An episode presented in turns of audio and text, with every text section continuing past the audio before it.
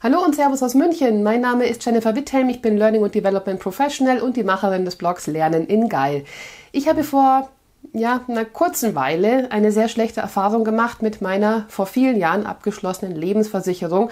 Ich habe festgestellt, dass es sich dabei um eine ja nicht um eine Altersvorsorge, sondern um eine Geldverbrennungsmaschine handelt. Jeden Monat 60 Euro einbezahlt und auf einmal stellt man fest, wenn man dann mal wieder die Vermögensaufstellung des ähm, Anbieters einfordert, dass in vielen Jahren nur noch die Hälfte von dem Geld übrig geblieben wäre. Und dank meines Partners bin ich aus der Sache mit einem blauen Auge herausgekommen, aber es hat wirklich den Anstoß dazu gegeben, dass ich mich mehr mit Altersvorsorge und mit Finanzen auseinandergesetzt habe, denn sind wir uns mal ganz ehrlich, ich war komplett blank und hätte überhaupt nicht gewusst, was zu tun ist, wenn mein Partner nicht gewesen wäre. Und je mehr ich mich mit dem Thema beschäftigt habe, je mehr Podcasts ich mir zu dem Thema angehört habe, desto mehr habe ich festgestellt, Mensch, so viel haben Finanzen eigentlich gar nicht mal zwingend mit dem viel gefürchteten Fach Mathe in der Schule zu tun, denn da ist es nachgewiesen, ich hatte da lauter schlechte Zahlen in meinem Zeugnis stehen, aber Finanzen haben gar nicht mal nur etwas mit Zahlen zu tun, sondern auch sehr viel mit Psychologie. Und so kam dann allmählich mein Interesse an dem Thema und ich habe wirklich Blut geleckt. Und je mehr ich mich eingearbeitet oder eingelesen habe, habe, desto mehr habe ich festgestellt, dass es mit der finanziellen Bildung in Deutschland wahnsinnig schlecht aussieht. Die Männer haben vielleicht noch ein bisschen mehr Ahnung, aber so richtig viel Ahnung haben sie auch nicht, ehrlich gesagt. So zumindest die große Masse ist mein Eindruck. Und die Frauen, die haben es noch etwas schwerer, auch so mein persönlicher Eindruck. Und deswegen habe ich gesagt, okay, Learning und Development, es geht hier darum, um das Lernen der Zukunft, um das Lernen zu revolutionieren. Und ich habe auch einen Dreh gefunden, wie ich es auch geschafft habe, finanzielle Bildung hier mit unterzubekommen gekommen, denn ich bin auf Claudia Müller gestoßen vom Female Finance Forum und sie hat es sich zur Aufgabe gemacht, die finanzielle Bildung vor allem unter den Frauen präsenter zu machen und uns wirklich auch ja unsere eigene Frau stehen zu lassen, wenn es um das Thema Altersvorsorge geht. Liebe Claudia, schön, dass wir heute miteinander sprechen können. Dein aktuelles Buch heißt ja Finanzen, Freiheit, Vorsorge und du kommst auch aus der Bankenwelt Frankfurts. Was hast du denn da genau gemacht? Da ist es genau. Ist es sogar direkt, genau. Ja, ich habe bei der Deutschen Bundesbank gearbeitet, also gar keine klassische Bank oder andererseits die klassischste aller Banken, wie man so möchte. Das heißt eben die Zentralbank Deutschlands, also die Bank, die über den anderen Banken steht und dafür sorgt, dass das System als Ganzes stabil ist, dass es fair ist, dass es äh, zukunftsfähig ist im weitesten Sinne. Und dort war ich zuständig für das Thema Green Finance, also nachhaltige Geldanlage, was ein Thema war im Kontext der deutschen G20-Präsidentschaft. Also es gibt ja die Gruppe der 20 größten Industrie- und Schwellenländer, das sind die G20. Und Deutschland hatte 2017 den Vorsitz von dieser Gruppe. Und in dem Kontext gibt es immer einen Finanzarbeitsstrang, dem die Zentralbanken und Finanzminister oder Ministerien ähm, eben vorsitzen. Und in dem Kontext haben wir halt über das Thema nachhaltige Geldanlage auf der, in der internationalen Gemeinschaft geredet, was sehr, sehr spannend war. Mhm, sehr gut.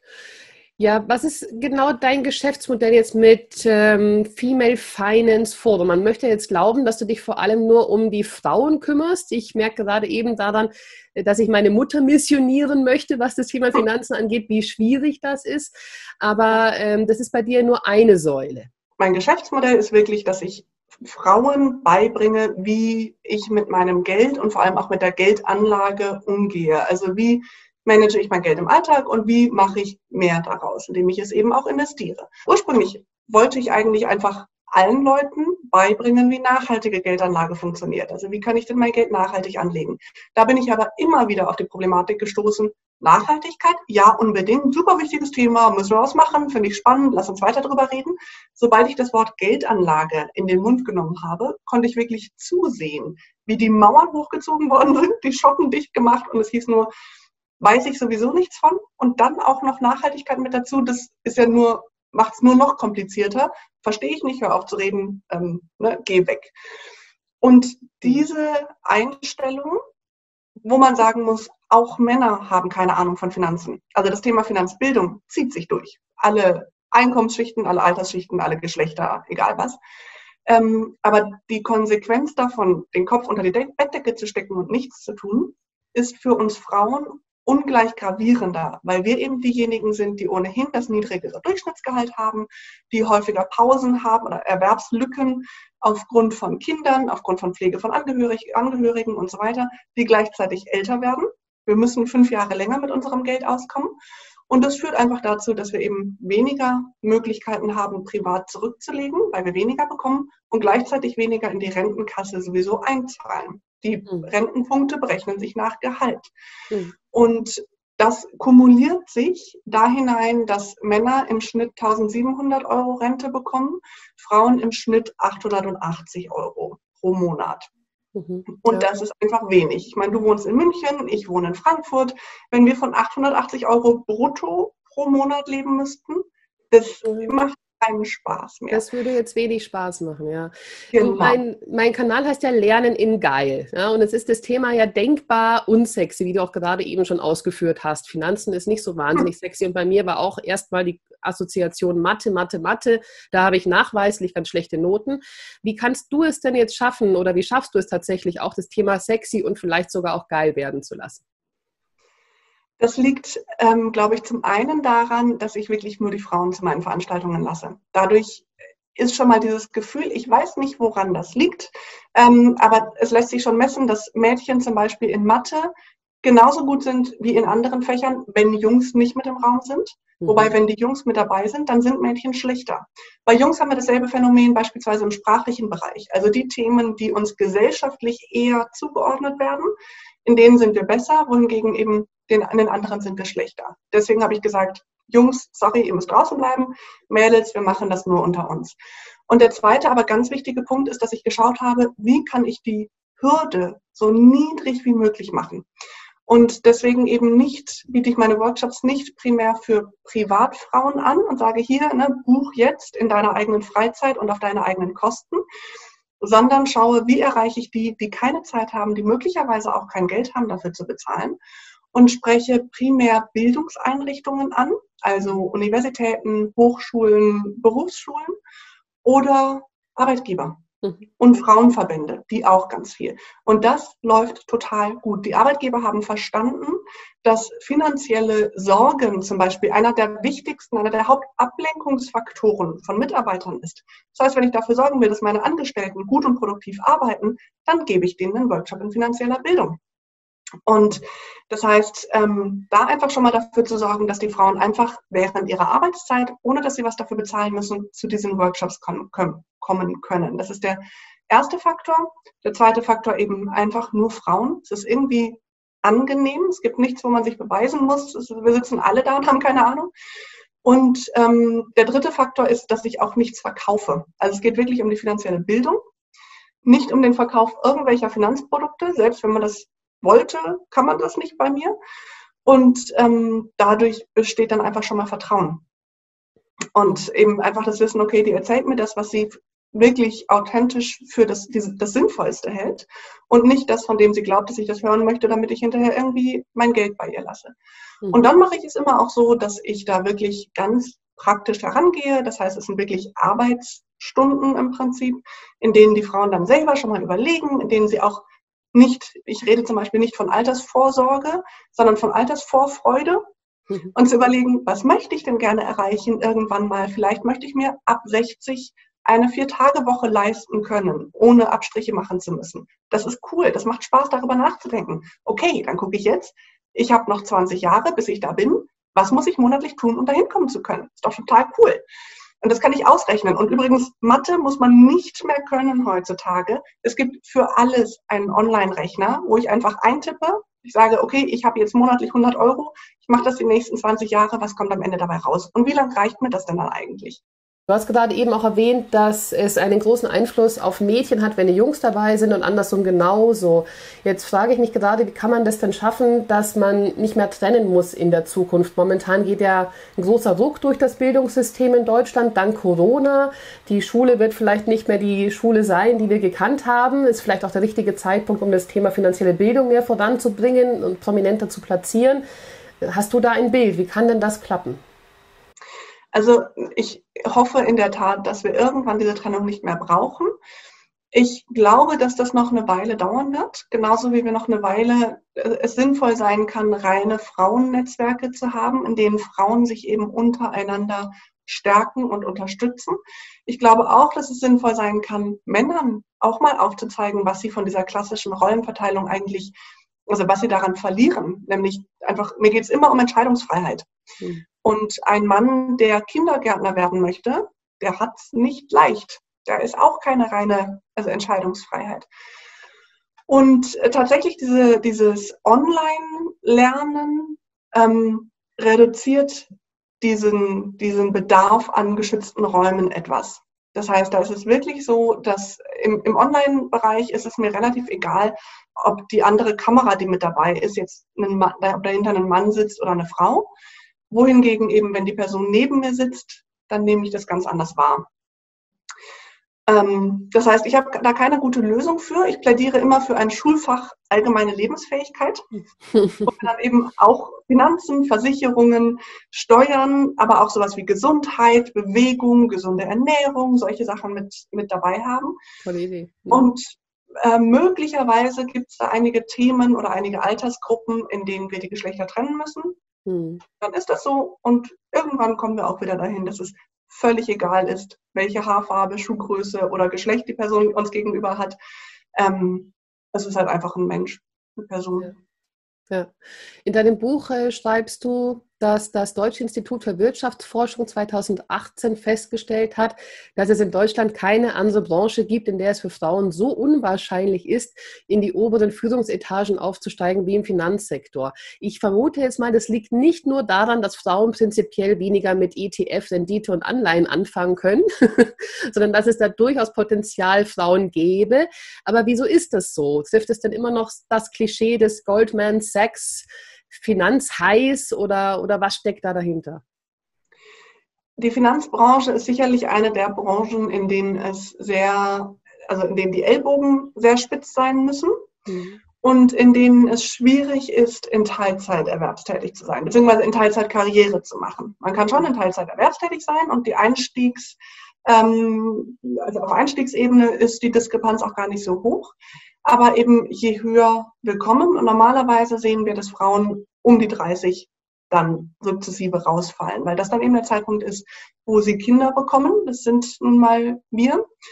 Und, ähm, und danach, also muss man eigentlich im Finanzsektor bereit sein, mindestens 60 Stunden die Woche zu arbeiten. Und wenn man das nicht ist, dann steigt man nicht auf. Ähm, und das ist einfach etwas, was viele Frauen sich nicht antun wollen. Abgesehen davon, dass eben auch mein Mathelehrer mir gesagt hat, als ich mal eine nicht so gute Phase hatte in der Mittelstufe, Claudia machte nichts draus, Mathe ist nichts für Mädchen. Ähm, das ist also leider noch nicht ausgestorben, aber das heißt, wenn man sich davon ein bisschen, wenn man zugehört hätte, meinen Lehrern, ähm, dann wäre völlig klar gewesen, dass Finanzen also nicht der richtige Bereich ist. Und das zieht sich ja auch immer noch durch. Es, es gibt ja auch so Studien, dass man mindestens 25 Prozent eines Geschlechts braucht, um einen wirklichen Kulturwandel zu erleben. Wenn es weniger sind, dann assimiliert man sich. Das geht in beide Richtungen. Und jetzt im Finanzsektor hieß es eben, wir brauchen erstmal 25 Prozent Frauen in Führungspositionen. Bis dahin assimilieren die sich und also ähneln die sich an äh, oder haben dann auch einfach keine Lust mehr, immer die einzige Frau zu sein und immer die einzige zu sein, die irgendwie ähm, den dummen Kommentar bekommt und die auch nicht, im, im Finanzsektor haben wir auch noch ganz stark diesen White Boys Club. Mhm. Das heißt, die gehen dann halt abends zusammen in die Whisky Bar. Sorry, nee, also Frauen, die haben da ja auch nichts zu suchen. Und ähm, ja, teilweise ist es wirklich erstaunlich, wobei ich sagen muss, das habe ich in dem Ausmaß natürlich nicht mitbekommen, weil die Bundesbank als öffentlicher Sektor, öffentlicher Dienst ähm, da einfach anders aufgestellt ist. Auch da sind wir noch nicht bei 50 Prozent äh, für Frauen in Führungspositionen, aber da ist es deutlich humaner und da sind deutlich weniger Ellbogen unterwegs. Hm. Wenn man der Serie Bad Banks Glauben mhm. schenkt, dann sind die Frauen ja dann doch mal im Puff mit dabei und sowas. Ne? Kommt auch vor. Kommt sicherlich auch mal vor, ja, genau. Ja. Ja, momentan verändert sich ja sehr, sehr viel, was den Finanzsektor angeht. Stichwort Bad Banks. Die Serie zeigt es ja auch sehr schön, gerade noch das klassische Geschäft. Dann geht es eher in die Fintech-Area. Ähm, Kryptowährungen steigen immer mehr in den Fokus ähm, und ja, Fintechs greifen um sich. Gleichzeitig hat man dann ein DAX-Unternehmen wie Wirecard, das für einen großen Skandal sorgt. Was ist denn deine persönliche Einschätzung, wie das Ganze Symposium, das gerade eben passiert, sich auch auf die Direktbanken, aber auch auf die Filialbanken natürlich auswirken mhm. wird. Ich habe vor kurzem einen Podcast gehört, da hieß es sogar O-Ton, es gibt gar keinen Grund mehr in eine Filialbank zu gehen. das ist ja ein sehr dramatisches Bild eigentlich. Wie ist da ja. dein Bild von der Zukunft des Sektors und was muss vielleicht die Branche auch lernen, um zukunftsfähig zu bleiben? Das ist jetzt meine ganz persönliche Meinung. Ne? Ich habe da keinerlei tiefere Einblicke. Ich glaube, dass es in der Tat so sein wird, dass Filialbanken wirklich kämpfen müssen, denn sie sind einfach teuer, beziehungsweise wir merken das jetzt dadurch, dass Banken ja auch ein enormes Problem in ihrem Geschäftsmodell haben, weil wir keine Zinsen mehr haben, müssen sie sich ihr, ihr Geld irgendwo anders herholen, also ihren Gewinn. Und jetzt kommen sie eben zu uns Kunden und das wird zunehmend die Kunden ärgern. Und ähm, also so, dass eben zunehmend Menschen zu Direktbanken und Onlinebanken wechseln werden. Hm. Ähm, ich glaube, Deutschland ist oder Deutschland ist nach wie vor ein sehr, sehr traditionelles Land, was sein Geldsystem betrifft. Also auch das Bargeld. Kein Land in Europa bezahlt so viel mit Bargeld wie Deutschland. Und deswegen glaube ich, dass auch die Filialen von den Filialbanken noch eine Weile Bestand haben werden. Nichtsdestotrotz gibt es da einen enormen Druck, zum einen zu fusionieren und einfach die ganze Landschaft etwas zu verdichten und zum anderen immer wieder neue Geschäftsmodelle. Und was die Branche auf jeden Fall lernen muss, ist Kundenservice. So banal das klingt, aber das war nicht gerade die Stärke des deutschen Bankensektors in den letzten Jahrzehnten. Mhm. Und da einfach zu verstehen, okay, Frauen sind eine wichtige Zielgruppe, junge Menschen sind eine wichtige Zielgruppe, digital Online-Zugriff, das ist wichtig, das ist kein nice to have, sondern das ist absolut essentiell.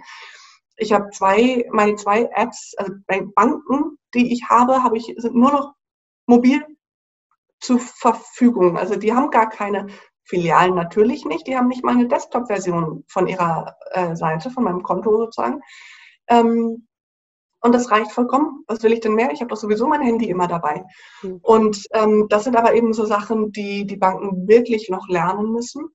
Und auch, dass das ganze Thema, also dass so Skandale nicht mehr ungestraft hingenommen werden. Also sei es in der Versicherungsbranche hat man es ja auch immer wieder von katastrophalen Dienstreisen irgendwohin, ähm, sei es Steuerbetrug, alle diese Geschichten, das sind ja, da ist ja eigentlich immer der Finanzsektor mit involviert. Hm. Und da werden auch die Kundinnen eben einfach akribischer und schauen nach, was macht denn meine Bank eigentlich mit meinem Geld?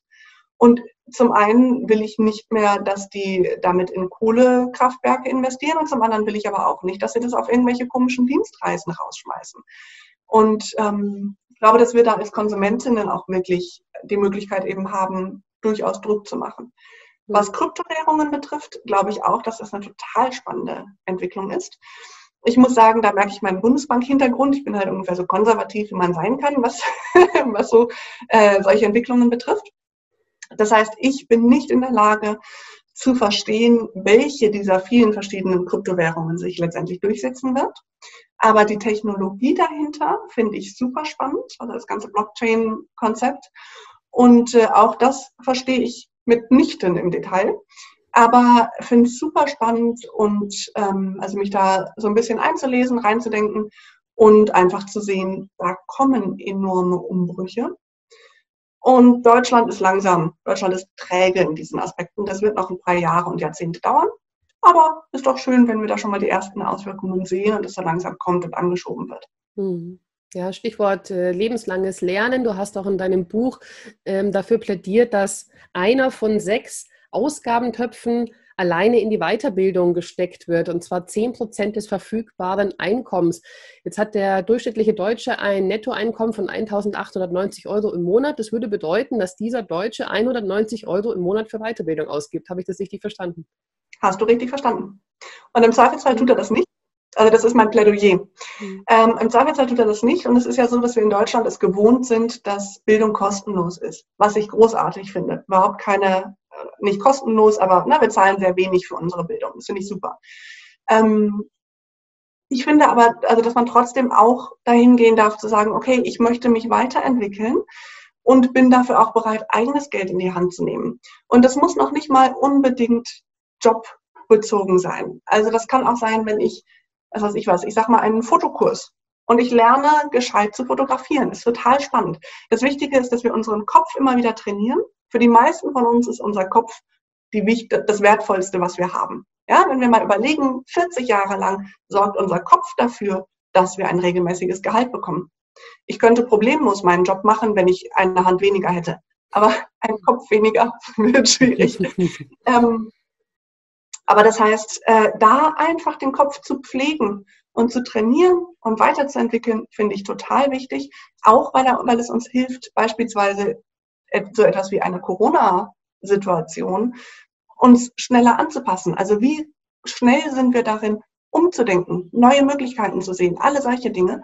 Und außerdem weiß man nie, selbst wenn es was ist, also also im schlimmsten Fall mache ich einen Fotokurs, habe einen schönen Sonntag und das Geld, also ist halt rausgeschmissen sozusagen. Aber es ist ja nicht rausgeschmissen. Ich habe was Neues gelernt, ich hatte einen schönen Tag, wunderbar.